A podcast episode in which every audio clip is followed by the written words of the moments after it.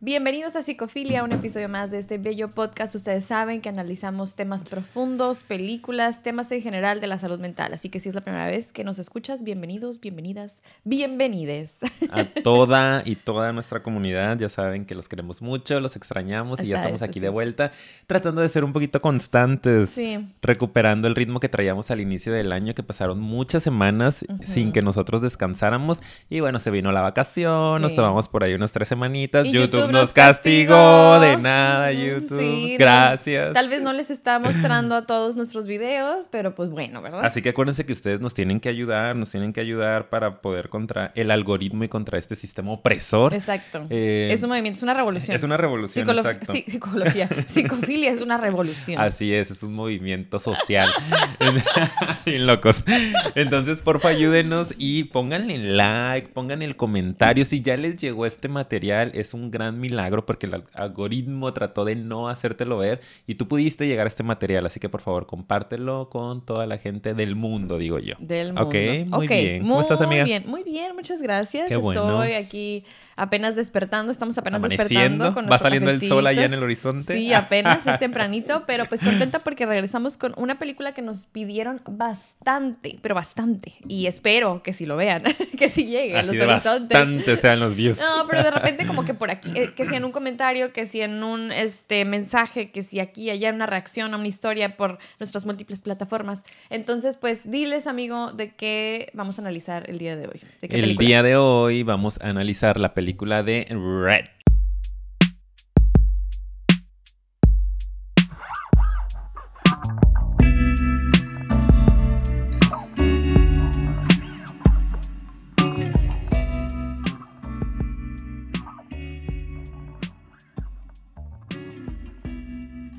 Listo, volvimos. ¿Qué es esto? Un corazón. Sí, sí, lo estás viendo todo el Coreano, rato, sí. No, el coreano coreana, es así. Pero, Es que ustedes no conocen un lado de Paulina. ah, sí, sí. No, pero lo coreano no tiene que ver con lo japonés, que lo de japonés es lo del anime. O sea, son culturas diferentes y movimientos Y diferentes. Y, y no, no eres acá no, como no. de No, las K-pop o estas no, cosas. eso sí no, eso sí es más de las nuevas generaciones. Eso sí pero no, me han sí no. enseñado, para, por- porque tengo amistades más jóvenes y pues mis pacientes me mantienen joven. Mis pacientes Ay, eh, maldita. en tendencia. Y No, yo, de hecho- maldita. De hecho, sí lo agradezco Me muchísimo. succiona la juventud, no es justo. Sí. Yo trabajo con puro señor y señor. No, no es cierto. Yo puro de la edad casi, Sí, fíjate. pero el otro lado que no conocen de mí es que sí soy muy fan del anime, o sea, súper, súper, súper traumadísima, ok, eso es más así, es, es el lado otaku que tengo. Ajá, bien lado. otaku, mi Sí, amiga. sí. Aunque ni se le nota, ¿eh? No, no, véanme. es que bueno, a no, veces poquito. Es que es un estereotipo, pero realmente, o sea, el ser otaku es estereotipo. Bueno, pero X, vamos a hablar de eso el día de hoy. No, vamos ¿No? a hablar de eso, no. Vamos Tiene a que de ver, la amiga. Perdónenme, discúlpenme. Oigan, pues miren, nosotros muy emocionados, como les decíamos, este, porque pues está padre que cuando de repente nos piden una película, pues la hacemos a petición de nuestros suscriptores, ¿verdad? Entonces esperemos que lo disfruten. Como siempre saben, spoilers, Vamos a platicarles prácticamente la película. Si no la has visto y eres de esas personas sensibles a eso, pues vete a verla y luego regresas. O si te vale, pues la escuches con nosotros y luego vas y la ves porque está muy padre. Entonces, se avisó, ¿verdad? Se avisó. Sobre aviso, no, hay engaño. Así que usted ya sabe. Así es. Tome sus decisiones. Bueno, amigo, Que le primero, vaya bien si se va a ir. luego Por la sombrita. Oye, pero dime un poquito acerca de, te pregunto, ¿no? Tus impresiones. ¿Qué te pareció la película antes de, ¿no? Siempre nos gusta así como de, ¿cómo la sentiste? ¿Te gustó? ¿No te gustó? Ajá. ¿Qué tal? Pues fíjate que en esta ocasión no vengo súper emocionado por Ah, la película. mm, interesante. Mm, interesante. Ujú. Como otras películas que ya hemos estado analizando, como la de Coda, que está bien padre el análisis, vayan a verlo por favor, es de Sí. nuestros eh, anteriores. Eh, que fue una película que me movió mucho, que conecté, que lloré como cerdito antes de ser... Uh, no, tengo que hacer un pequeño comercial. No sé si viste. eh, estaba viendo nuestro último episodio, el pasado, que fue el de ¿Por qué no me voy de una relación si ya no me aman? Y nos pusieron anuncios de una fundación que salva cerditos, güey, ¿En de la crueldad. No sí, y yo estaba de que, ay, amo que nos estén poniendo esos, esos Claro. comerciales, pero siento que tiene mucho que ver con el episodio Sí, de... porque dijiste "Como mucho que estabas como cerdo". morir, y pobrecitos y no sé Qué qué. increíble. Y, y un, todo un ad al principio de, de estas granjas este, súper crueles, ¿no? Y de una organización en la que tú puedes donar para que como que regulen el Ujú. tema. Entonces se me hizo súper interesante. dije, wow. Mm, Pero bueno, Ya, entonces. pues, la- dentro del comercial. Exacto. Entonces venía muy emocionado la semana pasada, como de wow, esta película me gustó. No puedo decir que no. En general no soy tan de cine y menos de cine infantil o animado. eh, pero esta película me gustó, me llamó la atención, creo que tiene mucho contenido, pero sinceramente, amiga, creo que es una película a la que le tienes que rascar Sí. Para poder entender al 100%. No Sí. es tan visible eh, la moraleja o el aprendizaje como en otras películas de Pixar o de. Disney. Sí. Por ejemplo, Encanto, ¿no? Que es como un poco más evidente eh, eh, la trama y, y- y la reflexión que te están queriendo dar. Sí, yo creo que Aquí también me por parece eso como que confunde un poco, Sí. incluso. Sí, sí, sí. Pero de fondo está muy padre. Sí, sí, no, es que nada, será un breve comentario el que iba a hacer. Ah, no, Perdón ya, que te interrumpí. habla. No, no, ya no, tú. no, no, ya. ¿Quieres el micrófono? Ya, ¿Quieres el spot? Si quieres me voy. Ay, Dios, ok. ¿Cuántas veces nos hemos hablas- quebrado frente a cámara? Ahora hablas tú todo el episodio. El berrinche. ya no quiero, ya no, a ver cómo... le- Ok. ajá. Este, ya se me olvidó lo que iba a decir. Oh, no, no, no, sí me acuerdo. De que es que sí, creo que por eso no se hizo tan como boom, porque tal vez mucha gente no entendió, o entendió, pero como que eh, sí está muy profunda, pero sí necesitas rascarle. Sí. O sea, está como rara también, expuesta. Entonces, Exacto. Sí, sí te entiendo. Que, que hasta varias personas ahí la catalogaron como medio cringe, como medio, como que hay escenas así medio extrañas, como que está pasando, como que onda con esto, que hace un oso aquí, eh, como que se transforma, como que a la gente no le causa nada eso, pero como que no entendieron muy bien el trasfondo que es el que vamos a tratar de explicar según nosotros muy entendedores y muy conocedores de la vida. Sí. Eh, según nosotros entendimos el mensaje y vamos a analizarlo. Ni lo hemos platicado mucho entre No. nosotros. No.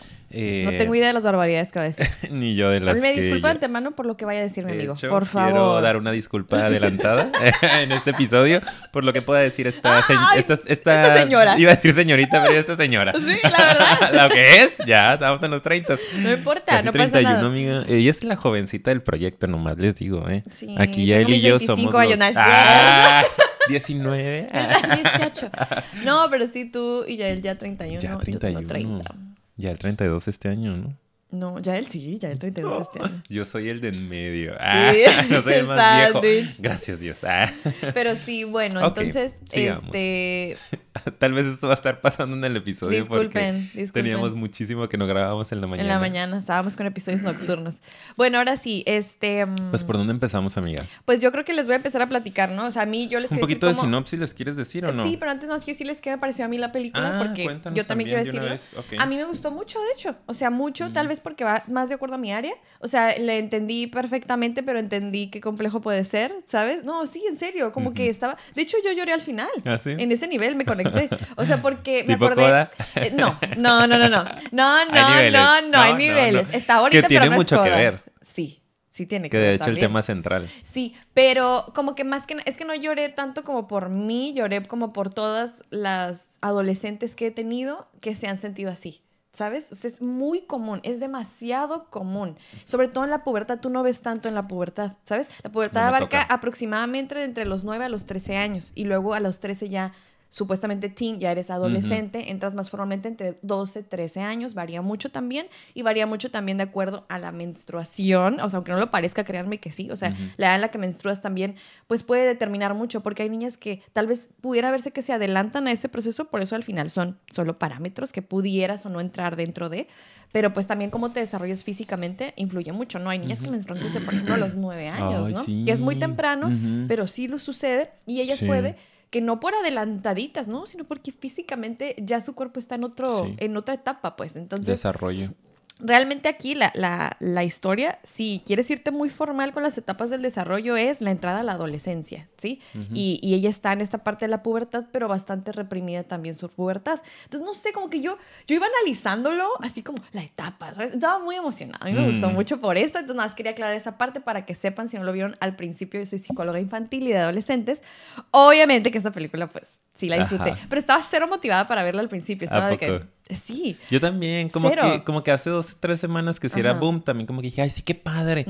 Y luego como que ya no escuché tardamos. mucho, ajá, y como que medio vi eh, algunas escenas y como que dije, ay, no, ya no, no, no me llamó tanto. Pero dije, bueno, pues la tengo que ver, ya Sí. quedamos, ¿no? Eh, ya quedamos con ustedes que les íbamos a cumplir con esta eh, solicitud. Ujú. Y, y sí, sí, sí me gustó. Pero sí hubo un momento en la película que estaba solo yo ahí en mi casa viéndolo y yo de que, ¿qué estoy viendo?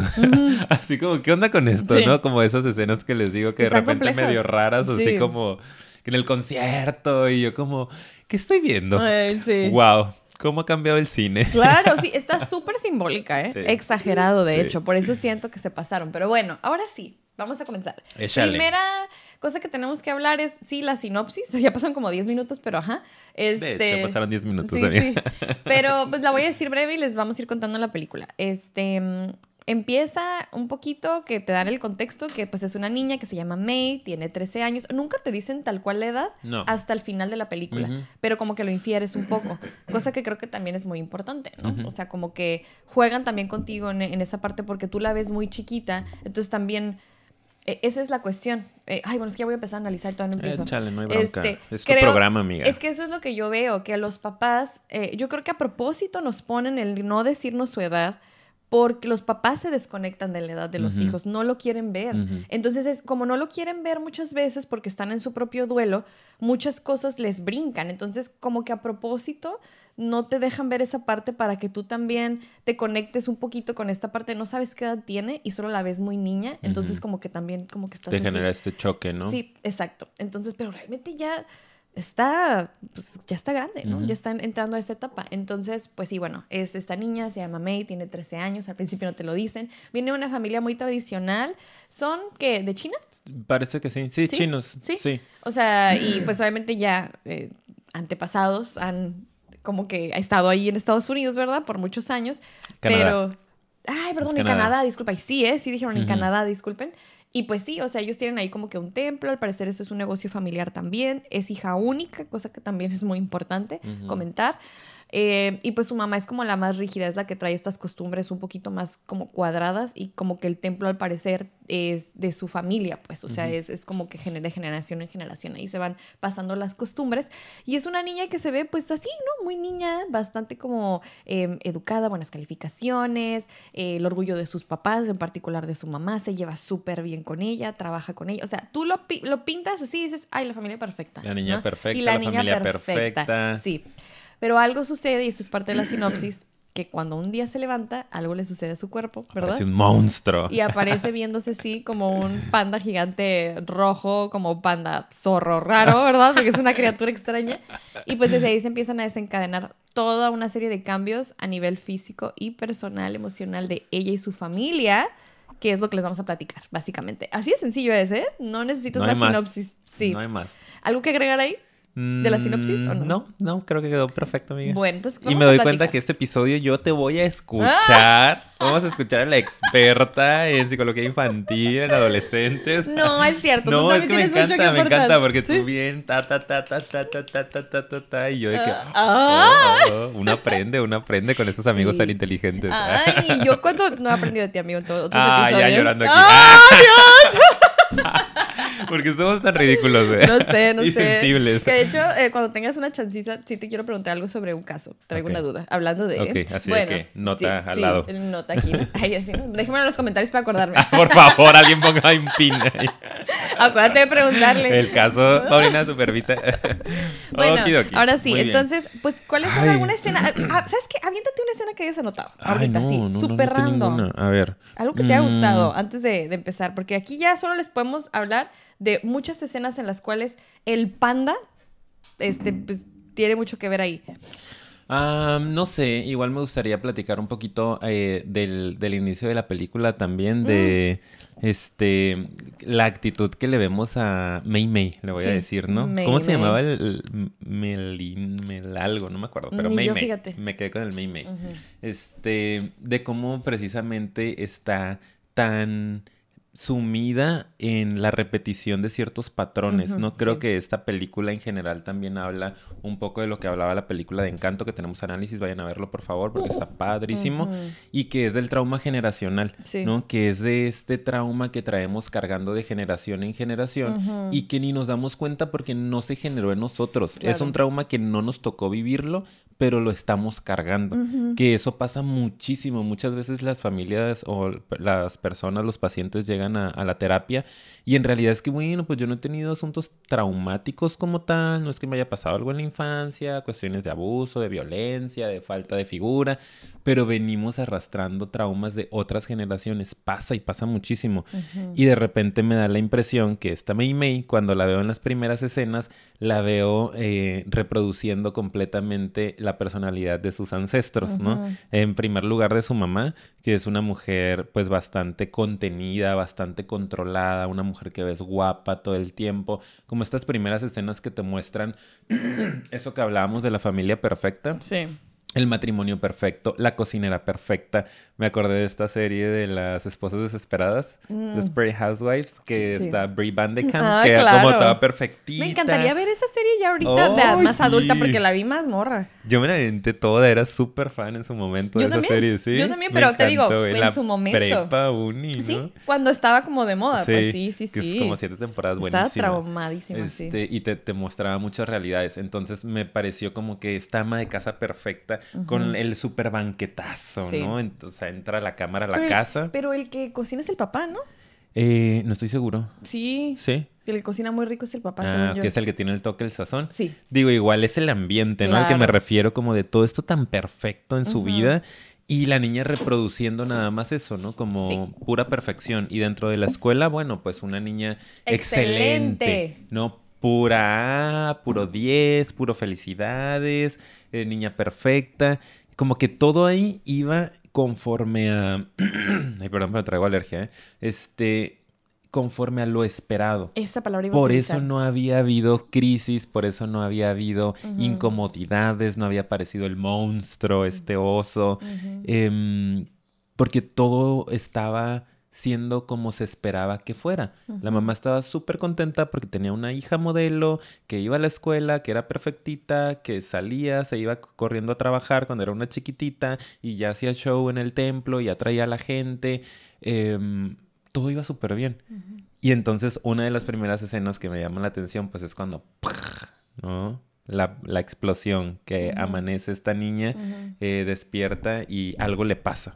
Y eso que le pasa, pues lo asocian ahí en la película porque tampoco lo hacen tan evidente, porque no es como que ella dice, ah, tuve mi primera menstruación, eh, pero se sobreentiende, Sí. ¿no? Como que un cambio importante hubo en ese momento. La mamá es la que, ¿qué está pasando? ¿Es, esto es algo rojo? ¿Es entonces? Y ella, pues sí, pero porque estoy convertida en, en panda, ¿no? Eh, pero creo que lo quieren hacer evidente de algo cambió. Llegas a una etapa de tu vida en donde ya no hay vuelta atrás. Claro. En diferentes sentidos, ¿eh? Esa es una crisis bien importante de la vida, la adolescencia, pero hay otras, ¿no? O sea, a mí me pasó, por ejemplo, con la entrada a los 30. Sí. De es que otra entras, crisis. sí, o sea, entras a una etapa en la que dices, ya no hay vuelta atrás. O sea, ya no Sí. siento esa... Hay que hacer un episodio de crisis de los 30. Lo necesito. por Lo favor, necesito. por favor. Sí. Entonces me, me da la impresión de que, de que es algo similar, ¿no? Es, es algo que de repente es una etapa, es como estas barreras, como los checkpoints este, de la vida, en donde, ¡pup! ya cruzaste esta línea, mm, ya, ya no hay para atrás, pues. O sea, ya quedó registrado este cruce Claro. en tu cuerpo, en tu organismo, en tu psique. Entonces, esa escena me gusta, ¿no? Súper sí, y de hecho ahí vamos, eh, esa es de las primeras que- importantes que podemos platicar. Eh, para mí yo siento que lo que tenemos que hablar de esa escena es eh, todo lo que ya va a ser como lo simbólico, ¿ok? Cuando, puede haber simbolizado la llegada de la menstruación, pero que a su vez eso fue la llegada de la adolescencia. Le comentaba yo a Ricardo que para mí el panda significa la adolescencia, ¿no?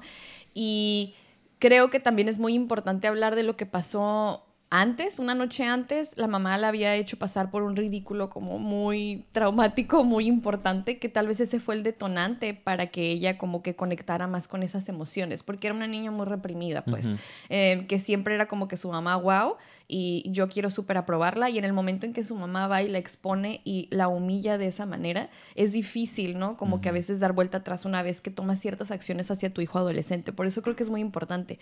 Y lo que pasó esa noche hizo que ella tuviera estas pesadillas y sobre todo porque esa noche también fue la primera noche que al parecer ella descubrió que sentía una atracción hacia alguien, ¿sí? Y en el momento en que lo descubre y conecta con eso, vive algo tan fuerte, porque es que créeme que eso es bien traumático para un adolescente.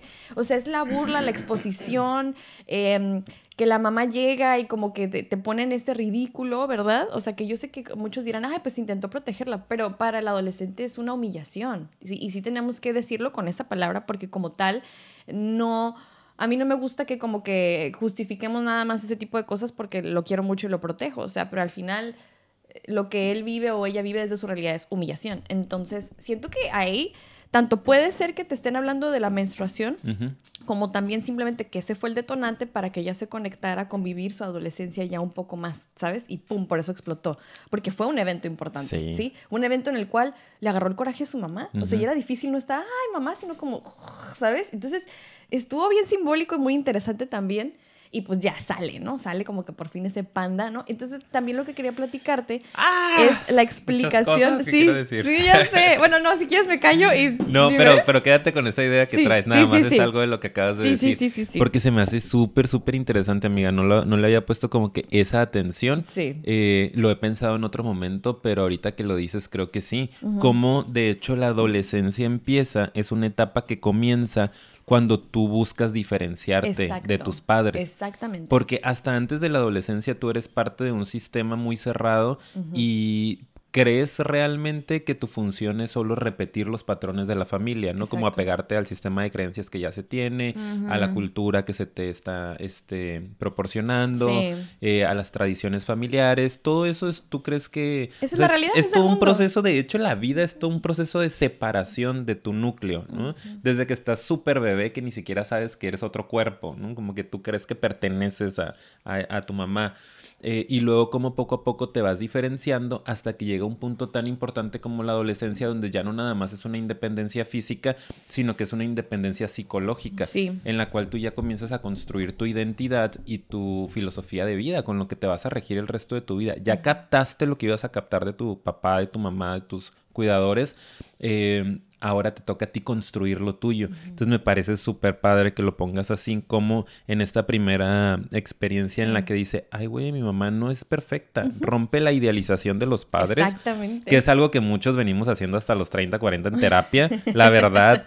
Ah, no es perfecto mi mamá. Mi sí, de que, oh, yo creía que mi infancia había sido perfecta. Muchas veces me llegan pacientes de todas las edades, ¿no? Algunos ya este, adultos eh, y, y, que de repente todavía apenas están cuestionando que, ay, sí, no lo hicieron también. Y nunca había querido ver ese lado de ellos porque me incomodaba o me angustiaba. Pero ahora veo que pues no hay nada de malo en eso, ¿no? Pues eran humanos.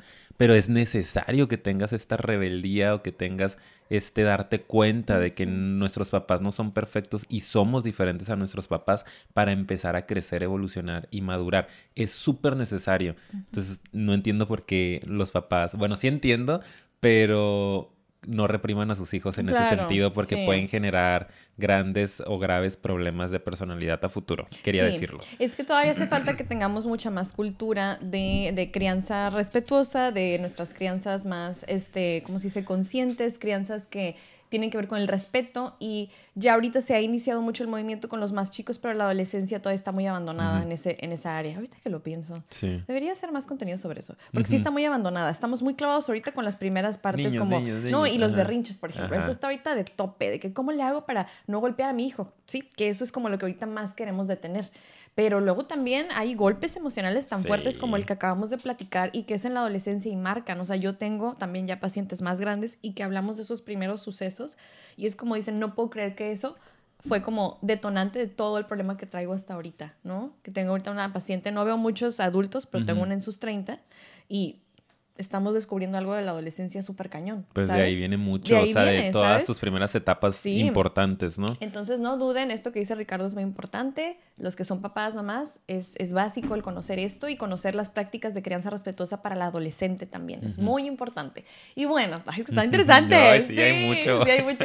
Bueno, y ahora, digo, nos vamos a ir, yo creo que con De las hecho, teníamos importantes. muchas ganas, perdón, de hacer algo Sí. de adolescencia y está saliendo sin querer queriendo. Sí, sí, sí. Ya tenemos años, yo creo, Sí. diciendo adolescencia, adolescencia es una etapa súper buena, hay que hacer algo, hay que hacer algo. Tal vez de aquí nos salen más ideas Sí, también. seguro. Bueno, entonces, este, mm, ¿qué pasa después? Yo lo que quería platicarles es que ahí también yo creo que se ve perfecto el cómo eh, la mamá le explica, ¿no? A su hija, ok, es que lo que pasa es que cuando en nuestra familia, que esa es otra cosa simbólica, eh, pues de repente aparece este panda, pero con un ritual, mira, mira, lo callamos, lo reprimimos, Lo este, metemos en una familiar, joya. lo metemos aquí y no pasa nada y ya, ¿no? Y como que ya le explica todo eso y le dice, ¿por qué nunca me habías dicho? ¿Sabes? O sea, y siento que esa es otra manera de hablar de ya sea el tabú que hay respecto a, puede ser menstruación, adolescencia también, de sus propios padres, platicar de su adolescencia. Eso es algo que muchos no sabes cómo lo reprimen y que en otra escena más adelante, me va a brincar en el tiempo, el papá eh, tiene una conversación con su hija y le dice, mi mamá nunca habla de su panda. Me encanta porque son cosas que como que a veces yo tengo esas conversaciones con, con los chiquillos ahí en la sesión. Mi papá y mi mamá nunca me dicen qué hicieron en su adolescencia. Así te das cuenta que estaba teniendo a alguien ahí enfrente y, y dije, es que se enojan porque quieren saber, pero pues tú qué hiciste en esa etapa, ¿verdad? Ah, porque entonces soy, ra- soy tan raro, soy tan rara, no, o sea, de verdad tú no, tú siempre estuviste así de perfectito, perfectita, Claro. controlado, contenido, con todo bajo control, o sea, Sí. estoy, En entonces yo estoy mal, ¿no? En mi experiencia, los padres que menos hablan de su adolescencia a veces tienen más conflicto cuando llega su adolescente, porque el no exponerlo, platicarlo, ya te habla de que traen cierto tema con eso. Cierta Y se- desconexión. Y se les despierta mucho cuando viven la adolescencia de sus hijos. Y como que a través de esas heridas o traumas o lo que sea están educando. Entonces, cuando a mí llega un adolescente y me platica eso, yo ya sé que es como un foquito rojo de. "Mm, hay un tema, su mamá trae Sí. un tema, su papá trae un tema con la adolescencia y eso a veces obstaculiza, ¿no? Entonces, eso es lo que quería comentar respecto al ritual, que para mí el ritual es una manera de representar el que no se habla de la adolescencia, se reprime en esta familia, ¿verdad? E incluso generaciones antiguas se reprimen, ¿no? A las mujeres en la casa de que Así no, es. no sean así explosivas o no tengan carácter fuerte o no vivan, ¿no? Su vida como con más libertad. Para mí eso es lo que representa ese ritual en esa familia. Sí. Como que el rechazo a eso. Sí, ¿no? Sí, sí, sí, me, me, me parece este, lógico. Es que estoy viendo como me van cayendo 20, Sí. ¿no? Como la acabo de ver, como que todavía estoy asimilando mucha información. Pero como este círculo en el cómo surge el panda en esta familia Ajá. y cómo contienen al panda en esta familia. Eso está muy interesante. O sea, es- ese círculo de cómo en algún momento se pidió a los dioses que les mandara una protección a estas mujeres de la familia porque eh, los hombres se habían ido a la guerra, ¿no? Estaban en guerra en China, entonces la mujer se queda sola con sus hijos y ella tenía una necesidad como, acuérdense que siempre estos mecanismos de defensa y estos mecanismos protectores surgen de la vulnerabilidad, surgen de la herida. Eh, entonces eran una mujer herida con mucho miedo, con mucha vulnerabilidad, que pidió con todas sus fuerzas eh, un elemento que le ayudara a sobrevivir y a cuidar a sus hijos, y entonces se le manda este panda, ¿no? Que la puede proteger. Eh, entonces es algo bueno en un primer momento, pero después con el tiempo ya no es adaptado a Exacto. la Es actualidad. otra cosa interesante. E- sí. Exacto, ¿no? Porque en su momento sí se ocupó ser una mujer rígida allá en China cuando no estaba el marido, cuando se quedó sola con los hijos. Tenía que ser una mujer fuerte, una mujer fría, una mujer este, dura que sacara adelante a sus hijos, que los protegiera. Nadie me los va a tocar. Salen ahí unos, unas escenas, ¿no? Como protegiendo a, a sus hijos. La mm, tatarabuela, no sé quién era esta tía de la familia que tuvo por, por eh, primera vez al panda. Como está bien, qué bueno que apareció en algún momento de la historia. El problema es que nunca se replanteó, nunca se resignificó Exacto. y solo fue pasando y pasando. Y de repente estás en Toronto en el 2022 y estás siendo una mujer súper fría, súper desconectada, eh, súper eh, tradicional, conservadora. O sea, aquí ya no aplica, pues eso ya no está adaptado a nuestra sociedad actual. Y cómo la familia se encarga de venir desde donde tenga que venir a ayudar a contener a la nueva generación para que se siga replanteando, este, reproduciendo el trauma generación tras generación, sin darse cuenta, ¿no? Pero es como, ah, ok, venimos y entonces, pum, callamos a tu panda y se queda ahí en una joyita que se vea muy bonita y tú bien, este, rígida, ¿no? Claro. No sé si me estoy explicando sí, porque... sí. No, sí, y nada más lo voy a aterrizar Ajá. porque sí, yo, yo te entendí. Sí, me imagino, sí, pero yo estoy como cachando ideas de todas partes. Que es como esta parte de. Digo, creo que lo explicaste súper bien, pero para que Ajá. se entienda un poquito más, le agrego que yo lo que entiendo es que, como que. Es, es que el panda al final sí se lo queda la Ajá, ¿sabes? sí es- afortunadamente. Sí es, algo como bueno, pero está resignificado, ¿sabes? Esa es la cosa. Y como al, al ir pasando de generación en generación y ya no ser funcional, no sabían qué hacer con esa, como, como con esa fuerza, pongamos, que salía en la adolescencia y que salía en el momento en que ya te conviertes más adulto, Ajá. más mujer, ¿no? Que sabemos que no es tan así, ¿verdad? Pero Ajá. sí. Y como que no sabían qué hacer y la única manera de contenerlo, porque sí lo dicen en algún punto, la mamá lo dice, es que luego fue pasando los años y el panda pues ya no aplicaba, ¿sabes? Entonces, ¿qué hacemos cuando sale este de mujer femenino empoderado, súper guerrero, súper fuerte, pero en una sociedad en la que ahorita no aplica esto, no aplica, entonces nada más su único recurso fue reprimir. Reprimir. Y eso se va haciendo un trauma generacional, pero sí hay una manera de eso que traen de generación de en generación, eso que está tal vez incluso en su genética, el ser como mujeres tan fuertes, el ser así como todas guerreras, de resignificarlo en, la, en Claro, el presente. Porque es algo padrísimo. Es Es, un rasgo de personalidad Sí. súper fregón, que ya muchos quisiéramos tener ese nivel de empoderamiento. Sí. Eh, pero que en su familia, por la misma cultura, no era bien visto que una mujer tuviera como que este nivel de empoderamiento, ¿no? Esta capacidad de elegir, de tener gustos diferentes, de expresarse. Eh, que todo eso lo la aprendes en la sexualidad, adolescencia. ¿no? Sí, que también sí. esta película habla mucho de la aparición de la sexualidad, con estas primeras atracciones, eh, sentir esta excitación fisiológica por un chico que le gusta, ¿no? Y como su mamá es reprimir, reprimir, reprimir, no, no, no, tienes que ser esta, eh, ser súper contenido controlado y... eh, Que de hecho, Ay, son bueno, perdón. cosas. No, ya sé, no, ya sé, ya sé. No, no, sí, pues vámonos Ajá. a las siguientes escenas, que es como le explican que es importante que contenga al panda un mes. Por eso te digo que sí tiene que ver mucho con la menstruación, probablemente, ¿no? El Entonces, ciclo, ¿no? sí, el ciclo. Entonces, que lo tiene que contener lo más posible, ¿verdad? Hasta que llega ya ese ritual y en el ritual como que descarga, ¿no? Y como que ya por fin se contiene un poco más en ese ritual. Pero lo que yo creo que es importante aquí es que eh, qué bonito se ve también, porque ahí se ven las primeras escenas en donde ella trata como de contenerlo relajándose, que al final también no era- Amo. sí, que no solo era como relajarte y que es, es un buen recurso el conectar, el, el con, con- como estar tranquila para poder manejar estas emociones nuevas, ¿sabes? Que eso está bien padre, pero también como eso en exceso, fíjate, o sea, porque era un buen recurso, pero la mamá quería que nunca saliera el panda. O sea, una cosa es aprendo a controlarlo y a manejar mis emociones y otra cosa es reprímelo y, a- y si tú reprimes las emociones en la adolescencia, reprimes la adolescencia prácticamente. Que, o sea, reprimes la esencia de que tu hijo o hija vaya y se busque y se encuentre. No puede estar reprimido, pues. Entonces, eso también está muy interesante. Y me encantó también, nada más agrego, y ahorita ya me dices tú qué opinas, cómo también se simboliza que una fuente de mucho como regulación para esta niña, pues eran sus amistades. Y como Amo. ese vuelve a ser, o empieza a ser también una parte de, de- de apoyo emocional, yo nada, na- nada más son los papás, sino que también los, pues los amigos se vuelven esa nueva tribu, ¿no? Y como Claro. eso le interesaba más que su familia, ¿sabes? Sí. O sea, Y como esto era una herida para la sí, familia, ¿no? para la mamá sobre exacto. todo. Entonces, eso también me hizo muy interesante. Sí, Todo, todo lo que dices está súper interesante. Eh, empezando por este lado del recurso de la meditación, mm, que se me hace también súper importante que lo Sí. metan ahí, ¿no? Como esta capacidad de poder regular tus emociones, e incluso el dolor físico, ¿no? Los cólicos, lo que sea que le pudiera estar pasando a esta chica, Sí. por medio de, de la respiración profunda, ¿no? Este, que es algo que trabajamos mucho con los pacientes en- Sí. en- cuando hablamos de regulación, tanto mental como emocional. Y, y justo eso, ¿no? Esta diferencia entre regular y reprimir son dos cosas bien diferentes. La regulación implica que sientas las cosas, que las experimentes y que luego las reflexiones y decidas qué vas a hacer con ello, en qué momento, de qué forma, etcétera.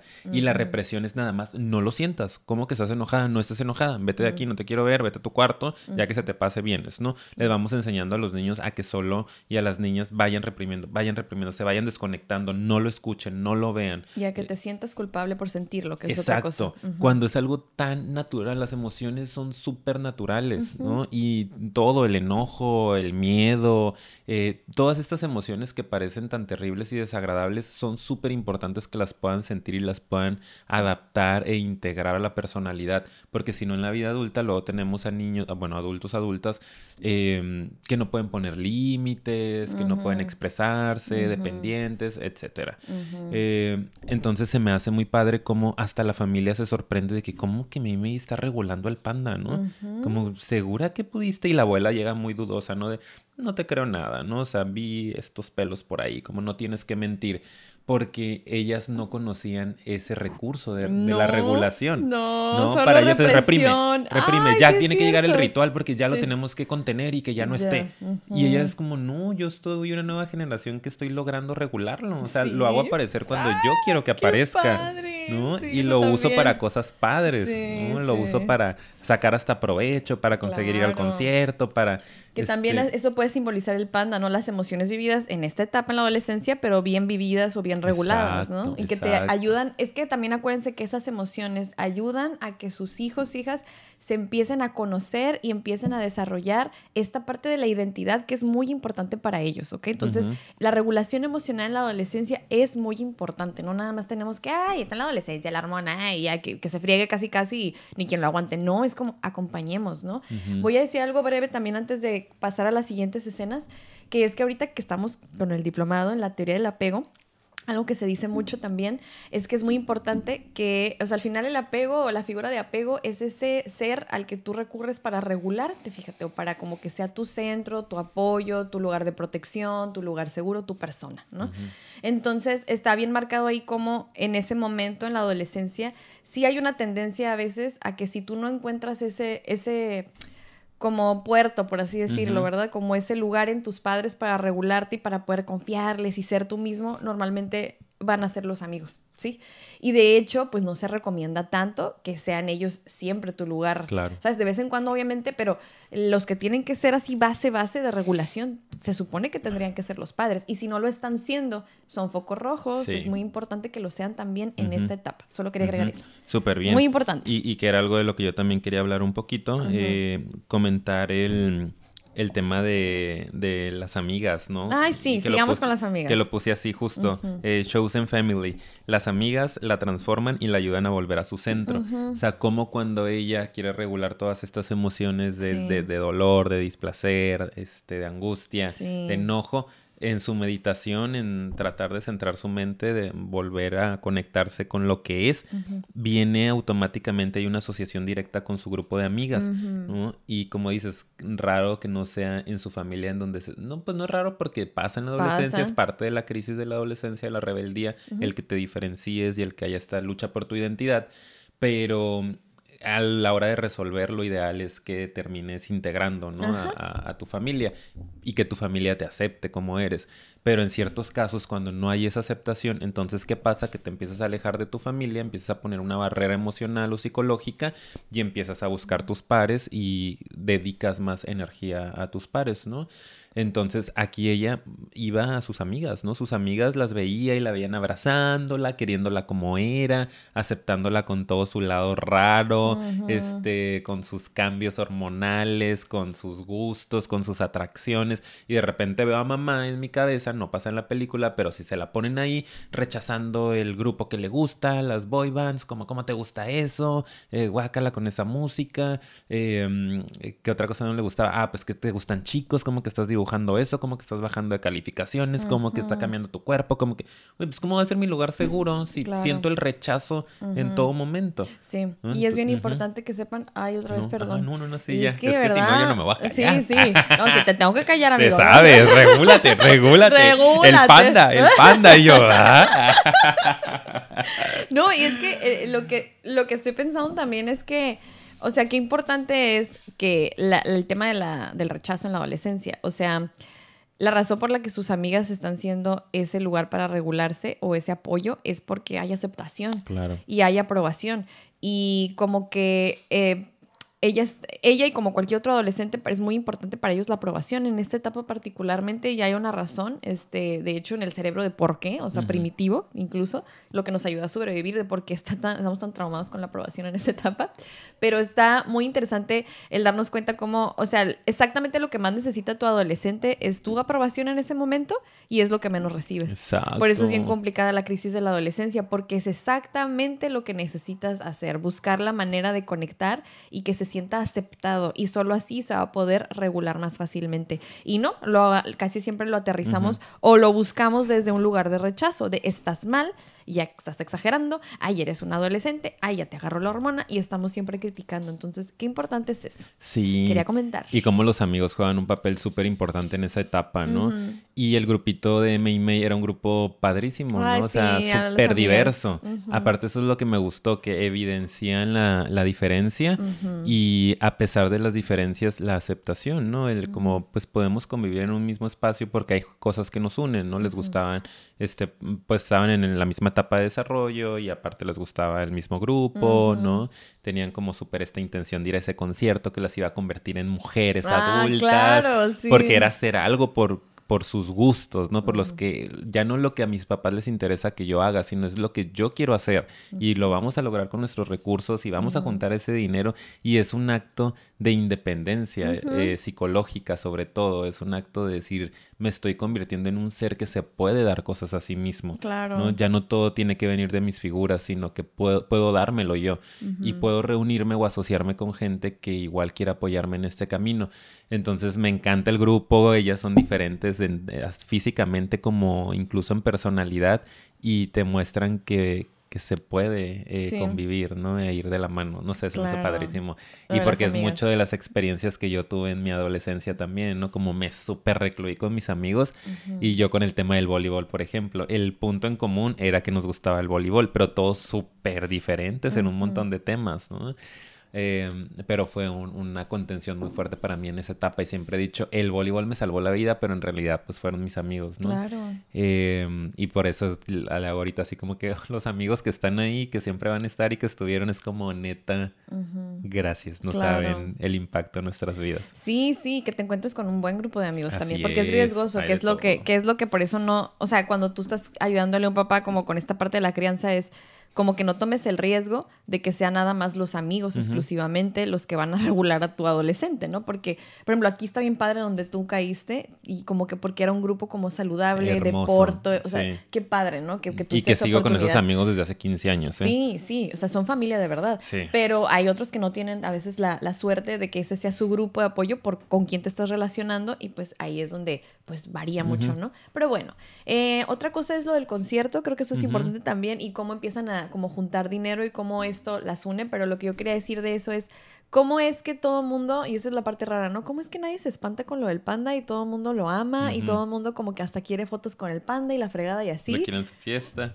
Sí, entonces yo lo que quiero comentar de eso es que yo siento que igual, si estamos pensando en que el panda representa estas nuevas emociones, esta nueva personalidad, esta nueva manera de ser en la adolescencia, pues pareciera ser que recibe mucha aprobación por ser ella más rebeldita, más ser ella misma, más ser adolescente. O sea, yo así es como lo interpreto, que como que se hizo popular, a muchos les pasa, ¿no? O sea, porque caes bien y eres buena onda y me gusta estar contigo y, ¿sabes? Y es como, por eso siento que hasta pareciera que es doble vida, ¿no? Y en su casa es de una manera y por eso miente, o sea, es que es otra cosa que sucede mucho cuando no aprobamos. O sea, imagínate, estás recibiendo esta aprobación que ya explicamos que es importante para el adolescente y acá está siendo muy rechazado, pues te miento y vivo esta doble vida porque acá a todo el mundo le gusta el panda y yo soy parte, o sea, parte de mí es ese panda, ¿sabes? Y a la gente le gusta el panda. Entonces, y acá lo tengo que reprimir Exacto, ¿no? Para poder estar bien contigo. Exacto. Entonces, pues empiezo a mentir, ¿no? Que es lo que empieza a hacer May May y de pronto, pues bueno, se, se, escapa en la noche, ¿no? Para irse al concierto. Eh, la mamá entra al cuarto, se da cuenta que ya pues, se salió por la ventana, que abajo de la cama está toda esta merch, ¿no? De, del panda y los exámenes ya, y les como dos, tres exámenes con B, con setenta y tantos. no, que, es como... Pero creo que lo evidencian, ¿no? Que por ejemplo a mí es algo que me pasó también. Yo ya lo hemos comentado, ¿no? Este, súper puro 10, literal, así en mis boletas de calificación primaria, secundaria, y en la prepa de repente, ¡pum!, pues ya entras a otra realidad en donde, ay, güey, ya no es tan fácil mantener esto, y es un golpe también para ti, ¿no? De realidad, de, de de romper la idealización también Sí. que tienes de ti mismo, ¿no? Y de saber que la vida no es tan sencilla. Eh, y es parte, ahora lo veo como algo súper necesario que tenía Sí. que pasar para que yo pudiera encontrar otras partes de mí, no engancharme con que lo único bueno que tenía era la parte de la inteligencia. ¿no? O esta parte rígida en, en- en lo académico. Eh, como que si hubiera seguido a lo mejor con puro 10, 10, 10, ahí estuviera. Son estos que en la universidad, maestría siguen siendo puro 10, pura escuela, puro trabajo y ya estuvo, no hay nada más. Y yo tuve esa oportunidad de decir, mm, a ver, no es lo único, hay más cosas, ¿qué más cosas hay? ¿No? Y empezar a explorar otras posibilidades. Entonces me gustó que mostraran ahí que también bajan las calificaciones y no pasa nada. ¿no? Los papás se Sí. super alarman por eso. Es, es que, es que es como ahorita que dijiste qué pasa cuando sí Ajá. continúas como siendo así. Pues yo continué siendo así. Por pero un buen te, tiempo, pero ¿no? te puedo decir que a mí la persona que sí me ayudó como a romper eso y no quedarme como así, de hecho fue ya él. Sí. O sea, no bajaron mis calificaciones porque ya estaba lo suficiente más grande como para, o sea, ya tenía 17, casi 18, Ujú. como para poder, Poder regularme yo y ajá. ajá. o sea, me llegó como en buen timing, o sea, seguía teniendo mi rigidez, pero yo sí sentía que yo era eso. Cabrón, ¿eh? O sea, perdón aquí la palabra, pero es que sí. Ay, luego me Este, encanta porque con este vocabulario. Y nos puso un comentario y yo, sí. ¿Y qué? con y soy ese- terapeuta y tengo la agenda llena y mis Ah. pacientes van re bien. ¿Y qué tiene? Y no pasa nada. Este, Es mi panda. Sí, pero por ejemplo, a mí yo ahorita pensando esa figura, pues él, porque como que vino a romper muchas cosas de esquemas y a cuestionarme. Entonces, por ejemplo, gracias a eso yo siento que pude alcanzar a vivir parte de mi adolescencia, porque no la había vivido hasta entonces. Sí. No la había qué vivido importante bien. es que vivamos Sí. la adolescencia. Sí, que eso es lo que rebeldía. quería comentar, porque sí, ya para ir Dos más comentarios rápido. finales, Sí, dos sí. comentarios finales, Sí, dos porque- escenas finales. Sí, sí, sí. Sí, Este, perfecto, perfecto. Ahorita. No, es que ya pues la escena final de, de- de este ritual, es- hay muchas más cosas que comentar, nomás quiero aclarar, ¿eh? Yo Muchas traigo dos comentarios escenas. escritos que al final los digo. Mm, Ya no ya. traigo decenas, Ok. pero con Yo esos sí, quiero la cerrar. final. La final que es como para mí, que es muy importante que al final ella no quiere hacer ese ritual. El papá como que, fíjate, el papá la ve como es ella, en su panda, en su adolescencia, le da aprobación, le dice, me gusta esta parte de ti. Y entonces ella dice, ok, tal vez la puedo vivir, ¿sabes? Entonces... Cuando ya está en el ritual, ella decide que no y se va al concierto. Luego llega la mamá que, al vivir esa parte de su hija, le salió su propio panda y yo siento que esa es pues su herida, su adolescencia no bien vivida, pero que está descontrolada cuando sale, Claro. ¿sí? Porque es algo que no pudo No ella manejar. Y de hecho el de ella creció mucho en la adolescencia porque seguro hubo muchísima más rigidez de parte de la mamá Era con otra ella. época. Sí, entonces sale, va por ella, te digo, la voy a contar de volada. Se pelean, esa parte en donde se pelean se me hace increíble, increíblemente hermosa. Hay muchos símbolos ahí, no los Sí. voy a decir porque no vamos a alcanzar, que luego yo te los platico acá en privado. De que, o sea, haz de cuenta que, una pelea entre ellas es, es lo que sucede, ¿sabes? Con muchos, Sí, muchas sí. familias. Y, y como que tratando de contenerla ahí y todo, y chalala. Y ya ven que al final, esa es la escena que quiero comentar, que al final todas sacan ese lado para poder contener a la otra, que para mí es que todas conectan con esas emociones, con esa chinita. parte, ¿sí? Para poder Ay, como no. que, porque solo así, solo esa Solo conexión, desde la empatía, desde la puedes. empatía No hay puedes. otra forma. Exacto, exacto. O sea, tienes que ponerte en ese lugar, conectar con algo que te hizo sentir en esa época lo mismo para poder apoyar. Ay, no, ya quiero llorar. sí, ya te dije. ¿Quién escribe estas películas? no sé, Y de pero hecho ya. creo que fue escrita y dirigida por mujeres, solo por Ah, mujeres. ya, bueno. Sensibilidad. Huevo, otra vez. ahí. Otra palabra mala huevo. Fíjense, ¿eh? ¿Y qué? Feministas, huevo, ¿cómo no? Sí, y lo que quería comentarte en final es por qué al final, no sé si a alguien le quedó esa duda, todas cuando están en el ritual para volver a contener el panda, bien sin cuestionarse, todas las anteriores regresan y dejan a su panda ir otra vez, ¿no? Ujú. Y también incluso la mamá. Y May, pues ya dice, no, pues yo sí me voy a quedar, ¿estás segura? Sí, esos, esos comentarios finales es, fue donde me hizo llorar por lo que le dijo el intercambio, no lo vamos a analizar, ni Ujú. modo. Pero Ni modo, vayan yo lo que interpreté, nada más quería agregar es que también, aunque sí hay momentos en donde nos podemos conectar con esas etapas para sanar, para trabajar, para empatizar, la adolescencia se va. Ya no la pueden volver a vivir, Sí. ¿sí? Se tiene que ir, por eso se despega de volada. ¿Te fijas que cuando pasan ese como umbral, a May que tanto si le nada. costó y a ella es como si nada, porque ya se, ya se pasó su etapa, ¿sí? Ya no la pueden vivir. May todavía tiene la oportunidad de vivirla. Entonces, eso es lo que quería comentar, que también se me hizo bien padre el símbolo y pues nada, qué bonito que al final sí se le permitió vivirlo y ser ella. Y, es Y todo. tal vez en Se algún acabó. momento ella va a decidir que es hora de trascenderlo, ¿no? De pasarlo, de darle, de darle la vuelta, pero no todavía. Está bien, está bien que haya una crisis. Estas mujeres querían que en menos de un mes ya este, todo quedara bajo control. Y es como, no, va a tener su etapa, ¿no? Hay adolescencias que tardan un poco más que otras. Eh, es saludable y de hecho es algo de lo que quería aportar como, Sí, como final, final, muy el bien. tema de eh, cuando no hubo rebeldía durante la adolescencia, foco rojo. ¿No? Yo que trabajo con adultos me toca ver de repente ciertas personalidades que tienen más que ver con la rigidez, que tienen más que ver con esta parte eh, plana, emocional, desconectados de Sí, ellos o de sí, ellas. sí.